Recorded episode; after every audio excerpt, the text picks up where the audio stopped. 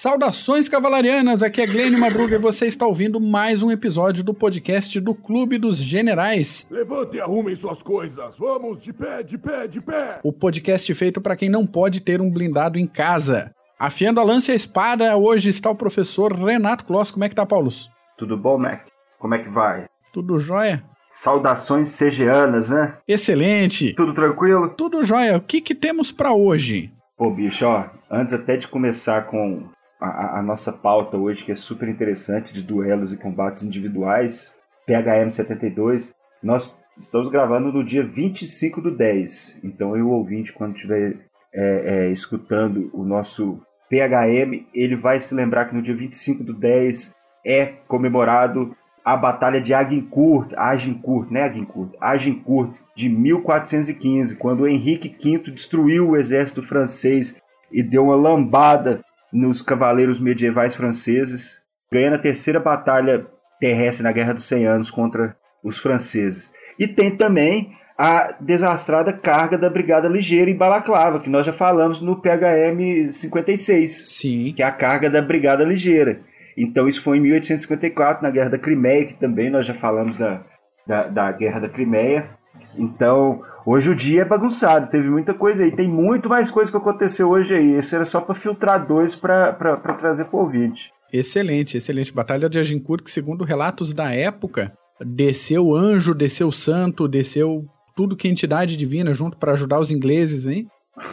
Por outro lado, a batalha que inspirou uma tal de Joana Dark, uns anos Essa depois, aí. a fazer um rebuliço. Então, importância fundamental aí na história da era moderna. Os arqueiros ingleses ganharam o dia. Com certeza, com certeza. Vamos para a pauta então? Vamos, manda bala.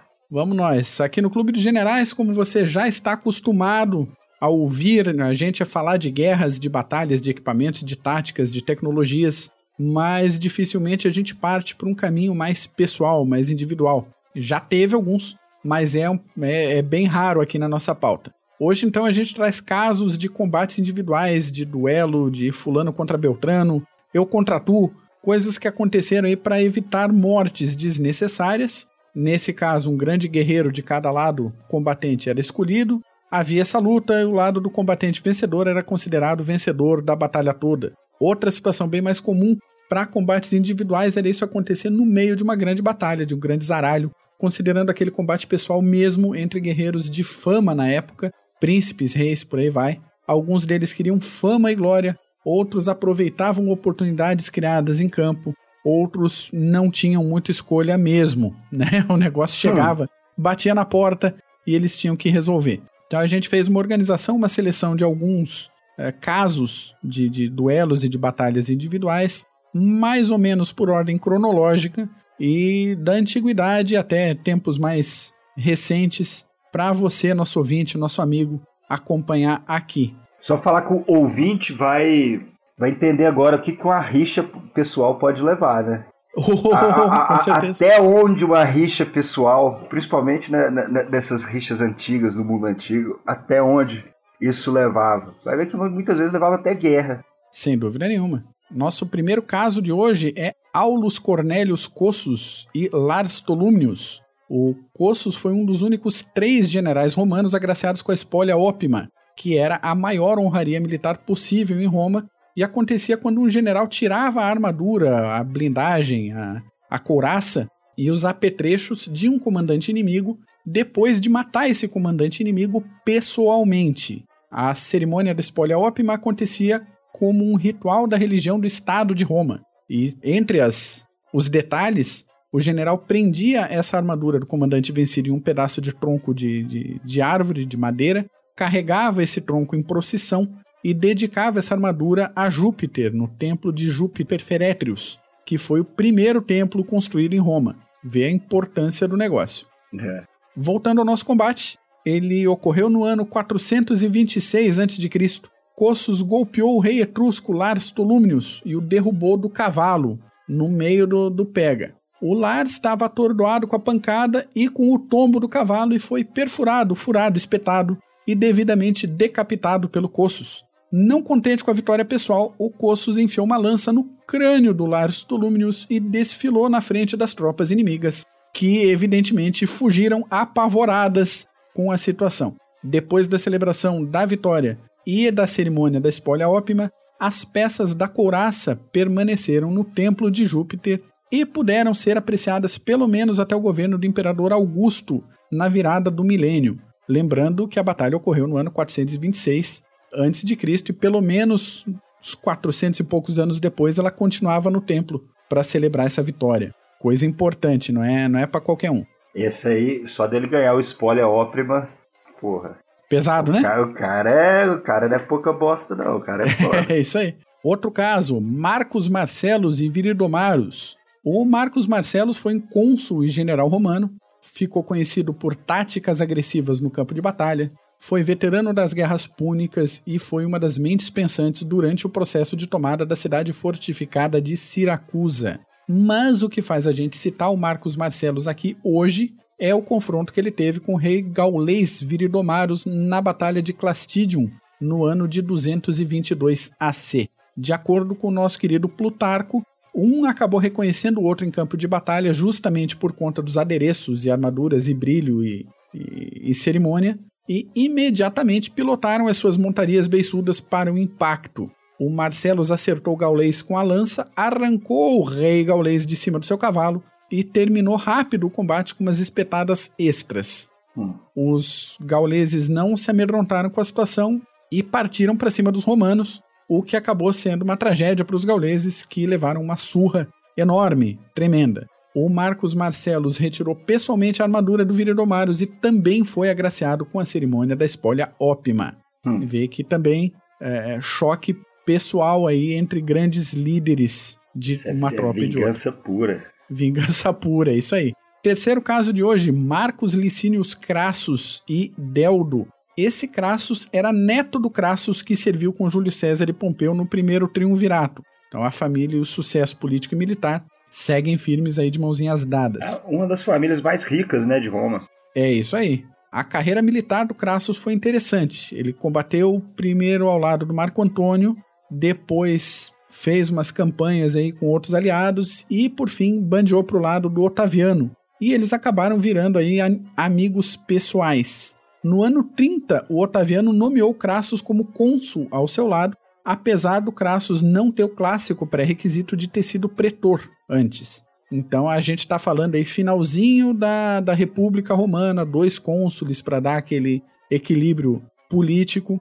Então os dois governavam juntos. No campo de batalha teve campanhas vitoriosas na Macedônia e na Trácia entre os anos 29 e 27 AC, lugar que estava acontecendo aí uma invasão dos Bastarni, que era uma tribo de uma mistura danada de citas, dácios germânicos e mais algum pessoal perdido lá. Essa invasão podia desestabilizar a fronteira, preocupou todo mundo, e em combate direto, o Crassus manobrou em campo, atraiu os Bastarni por uma emboscada e matou pessoalmente o rei Deldo. Aí, feliz da vida, o Crassus tirou a coraça do Deldo, levou para Roma já que esse feito era o suficiente, era o pré-requisito para ele ser agraciado com a espolha ópima, certo? já tinha acontecido aquilo ali. Só que não. O Otaviano se negou a conferir essa honraria para o Crassus. Os dois eram cônsules. Essa distinção podia colocar o Crassus numa posição forte o suficiente para desafiar a estabilidade do governo, e Otaviano não era trouxa e negou a honraria. Mais um ponto que prova que Otaviano não era trouxa. Otaviano se tornou o primeiro imperador de Roma, não muito tempo depois. Olha aí. não vamos perder um, o controle da situação, né? Isso. Só para amarrar o assunto, no iníciozinho, ali a gente comentou que três generais romanos tinham sido honrados com a espolha ópima. Se o terceiro não foi o Crassus, quem foi? Foi o próprio Rômulus, minha gente, fundador de Roma, que matou Acron, o rei dos Seninenses, logo após o rapto das Sabinas no ano 752 AC. Aí a gente, pô, mas não é meio mítico isso? É, mas é o que está registrado. É. E a gente acredita, porque se eles acreditaram e deixaram registrado, quem, quem é a gente para dizer que não foi assim, não é mesmo? Senão o resto tudo não vai fazer sentido, né? É isso aí, é isso aí. Então, apresentados aí os três casos da espolha ópima. Vamos dar uma andadinha para frente, já na era medieval, príncipe Mstislav e príncipe Rededia. O Mstislav, que nome desgraçado, era um príncipe russo do século XI, filho de um tal de Vladimir o Grande. Entre um combate e outro com a tribo dos circassianos, a situação não desempatava nem para um lado nem para o outro, coisa que a gente vai ver com várias guerras que a Rússia se meteu ao longo dos séculos. Não resolve nem para lá e nem para cá. Aí veio a brilhante ideia do Rededia de um combate individual sem armas que resolvesse a guerra sem que mais mortes fossem necessárias. Estava morrendo gente demais dos dois lados. O perdedor nesse combate, nesse wrestling, nessa luta no muque, no braço, aceitaria derrota na guerra. Ok, foram os dois trocar tapa. O combate durou várias horas, mas quando Mstislav estava a ponto de desistir, as forças dele já estavam indo pro ralo. Ele resolveu fazer o quê? Fazer uma oração, fazer uma prece para a Virgem Maria. E jurou, enquanto tomava soco do Rededia, jurou construir uma igreja em sua honra caso ele vencesse o combate. Alguns momentos depois, com a ajuda da Virgem Maria e de uma faca que ele carregava escondida, o Mstislav venceu o combate, esfaqueando e matando o Rededia. Apesar da clara violação das regras, o povo do Rededia aceitou a derrota e o Mstislav pelo menos construiu uma igreja dedicada à Virgem Maria. E é isso aí. Cumpriu.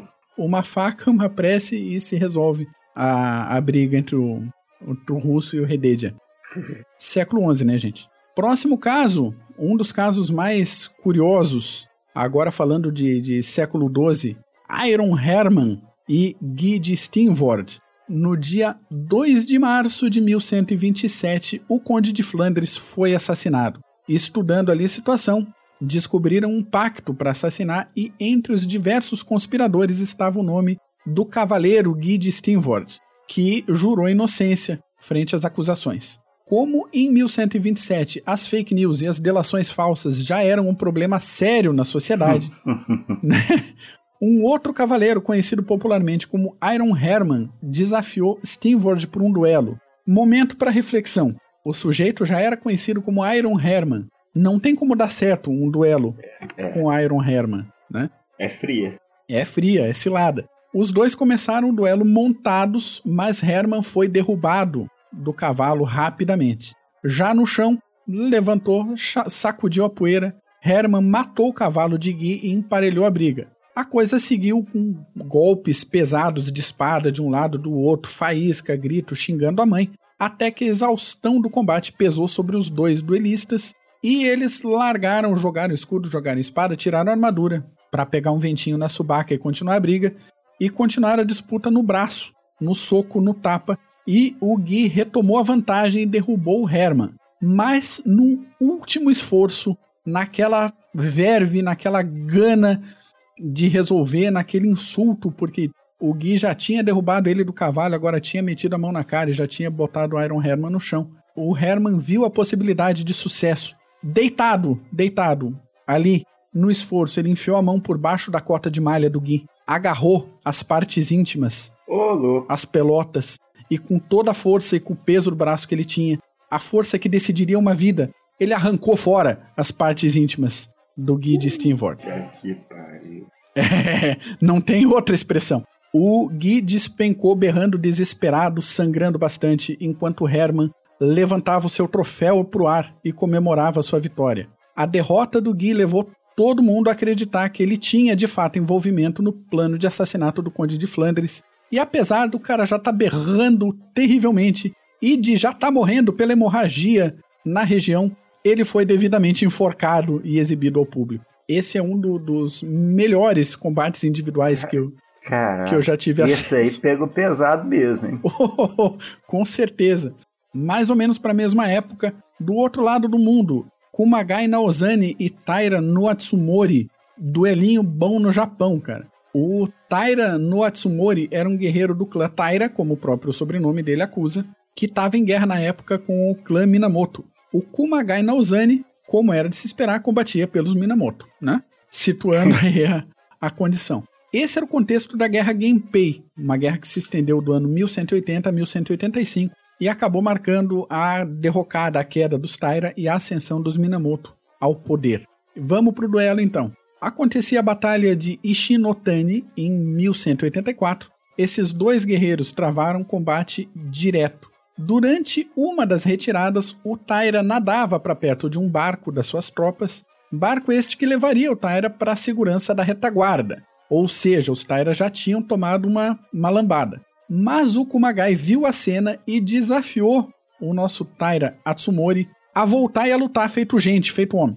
O Atsumori ficou ofendidinho, aceitou o desafio, voltou nadando e os dois se engalfinharam na unha, na praia mesmo. E o duelo terminou com o Kumagai arrancando o capacete do Taira e finalmente descobrindo que o Taira era apenas um jovem de 17 aninhos. Ô, oh, louco. Pepino, né? o Kumagai era guerreiro, mas ele tinha um coração carinhoso, ele era fofinho. E tinha um filho mais ou menos com a mesma idade, do jovem e valente Taira no Atsumori. Putz, aquela situação, o cara tava na areia, tava vencido e ele não sabia exatamente quem era e perguntou o nome do jovem que estava estatelado na areia. Na hora do vamos ver. Na hora do vamos ver, eu quero saber pelo menos o que está acontecendo. A ideia do Kumagai era liberar o cara, não era matar, mas isso seria também uma violação aos princípios de combate de honra, todos os códigos japoneses vigentes nessa época. O Taira era um nobre e acabou se recusando a dizer o nome. Mais do que isso, moleque folgado, ele disse que era importante o suficiente para que os superiores do Kumagai soubessem quem ele era quando ele levasse a cabeça decepada na hora do pagamento das recompensas. o Kumagai, naquela situação, outros oficiais, outros combatentes, chegando ali para perto para ver por que, que, que o, o, o Taira estava vivo ainda, decidiu pelo inevitável, cortou a cabeça do Atsumori, mas a culpa por essa morte acompanhou ele a vida inteira e mais para frente ele acabou largando a vida dos samurai e fazendo votos de monge. Olha só. Foi um, um impacto forte demais para ele aquela situação. Bagunçou a cabeça dele. Bagunçou totalmente a cabeça dele. Outro caso, agora voltando para a Europa, 1314, a gente falando da Batalha de Bannockburn. Exército escocês comandado por um tal Robert de Bruce, Braveheart. Oh, Robert. Brave, ele é o Braveheart. Ele é o Coração Valente, não é o, é, o, o William Wallace, né? Essas tropas enfrentando aí o pessoal inglês. E no primeiro dia da batalha, um certo cavaleiro inglês chamado Henry de Bohun viu o Robert dando bobeira e resolveu atacar. Pense, Robert de Bruce sendo quem era, ele ia dar bobeira em campo de batalha? Né. Né. O Bohun montava um cavalo maior, mais forte, mais pesado e uma lança de guerra. Além de, junto na cela, ter a certeza de estar em grande vantagem contra o Robert de Bruce. Só o que o Borrum não contava era a astúcia do nosso camarada, do nosso Braveheart, que no último momento manobrou seu amigo equino e seu amigo beiçudo e deu uma machadada tão forte na cabeça do inglês que partiu no meio o elmo, o crânio e quase rasgou o ombro tá do, do Henry de Borrum na pancada, além de acabar com o moral dos ingleses que assistiam o combate de longe. Cara, a pancada foi tão forte que o machado do Robert de Bruce quebrou. E algumas, e algumas testemunhas da época relatam que ele ficou dias lamentando a perda de um bom machado. Vamos se importar com o que vale a pena, né? Exatamente. Mais um combate ali pro Oriente. Alexander Peresvet e Temir Murza. A situação desse combate se instalou no dia 8 de setembro do ano de 1380, na abertura da Batalha de Kulikovo. As tropas precisavam de incentivo, de uma moral, então os comandantes escolheram ali os seus campeões, coisa que a gente é, vê até em combates lendários e coisa. Pega um campeão de um lado, um campeão do, do outro e bota os, os carinha para se matar ali no, no meio da, da tropa, da terra de ninguém. O russo Peresvet preparou a lança e o cavalo. O Temir Murza, que era dos tártaros, também fez os seus preparativos. E dado o sinal para o combate, as tropas observavam em silêncio aquela expectativa, enquanto os cavalos corriam para a primeira carga e no choque de armas, na pancada, na, no primeiro contato, os dois combatentes morreram. foi, foi os dois pro saco. Só que precisava ter um vencedor. Então, o russo Peresvet foi declarado vencedor porque, apesar de morto, ele não caiu do cavalo. E o Temir Murza se estabacou no chão. A batalha aconteceu depois disso normalmente e os russos levaram a melhor de novo, dando uma tunda na, nas tropas do pobre, do Temir, do falecido Temir.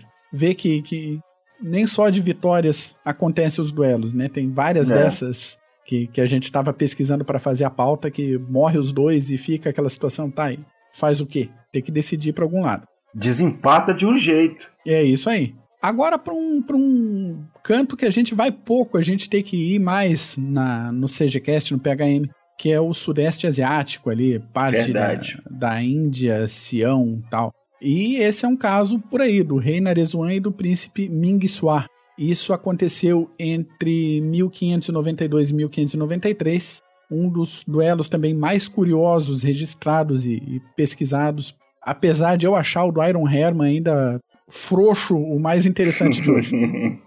o rei Narezuan do Sião combateu diretamente o príncipe Ming Sua de Burma, e isso por si só já é curioso. Um príncipe e um rei em combate direto. Normalmente é, se terceiriza esse tipo de combate, né?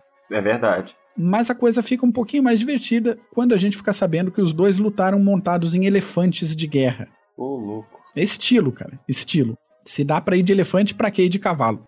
Ah, né? é, ué. Vai de elefante. De acordo com alguns relatos da época, foi o rei Narezuan que provocou o combate, humilhando e coagindo o príncipe Ming Sua ao desafio pessoal. Os argumentos foram aceitos por falta de opção, e então os nobres, seus elefantes, suas equipes de apoio, o pessoal de, de backstage dos elefantes, que eram necessários para controlar essas fofuras bélicas de algumas toneladas cada uma, finalmente entraram em combate. E aí aquele esquema de sempre de duelo, né? Grito, provocação, xingar mãe, dardo, golpe atingindo elefante de um lado do outro, hum. sangue, gritaria. E até que finalmente o rei Narezuan conseguiu acertar um golpe direto com a sua espada, que abriu o ombro do príncipe e matou o já humilhado desafiado. Essa é uma das versões do combate. Existem outras por outras pessoas que diferem alguns detalhes aí. E daí que a gente trouxe isso, porque não só pelos elefantes, né? Esse duelo ficou conhecido como o Duelo dos Elefantes por motivos óbvios,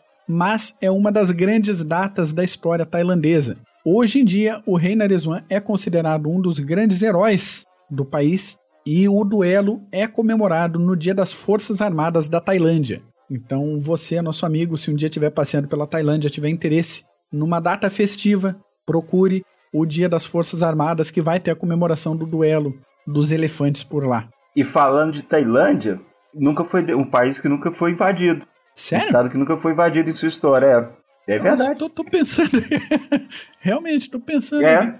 Depois, nem os japoneses invadiram a Tailândia na, na, naquela época.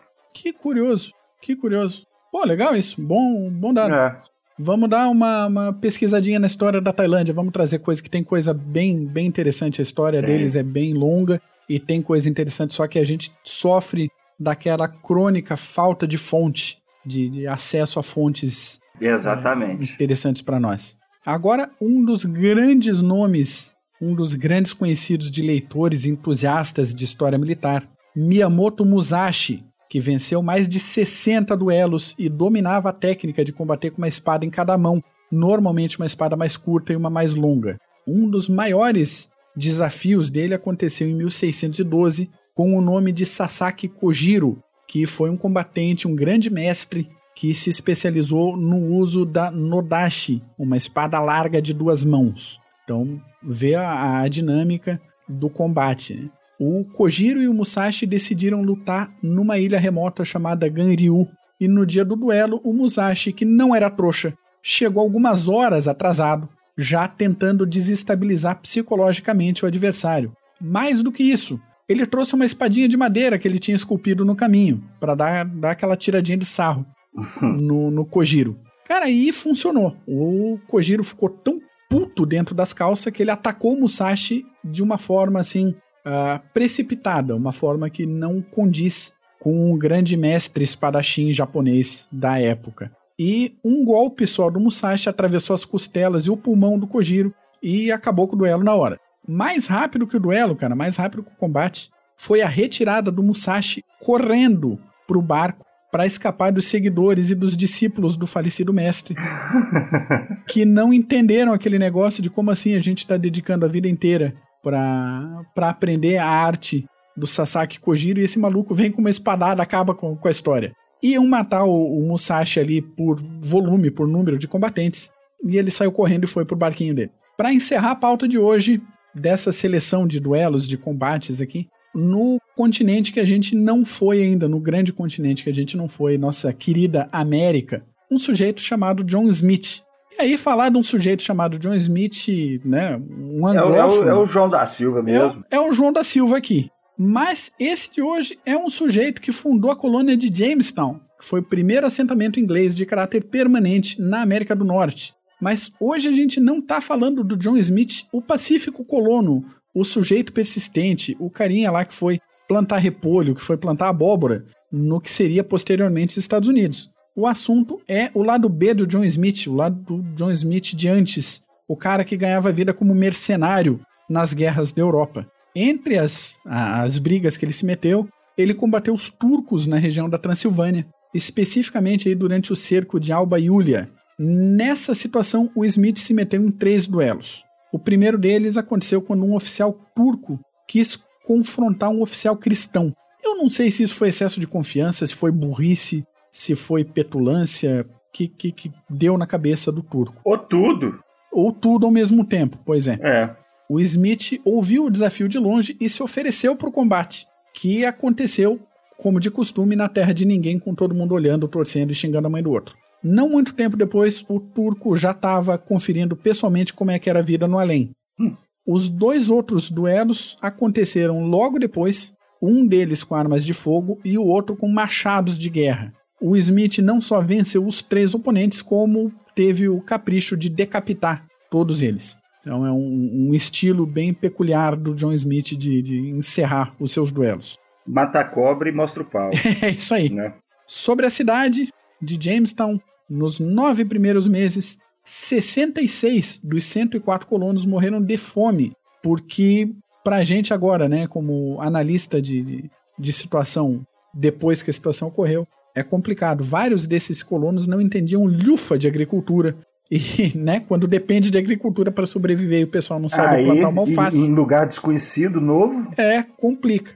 O assentamento só deu certo porque toda hora chegavam novos colonos para repor a população. E para quem acompanha histórias, desenhos, animações, para quem pesquisa história colonial americana, é, Jamestown também foi o lugar onde houve o casamento da Pocahontas com outro colono americano lá, que eu esqueci o nome dele. Mas é onde a coisa acontecia nessa época onde hoje é os Estados Unidos.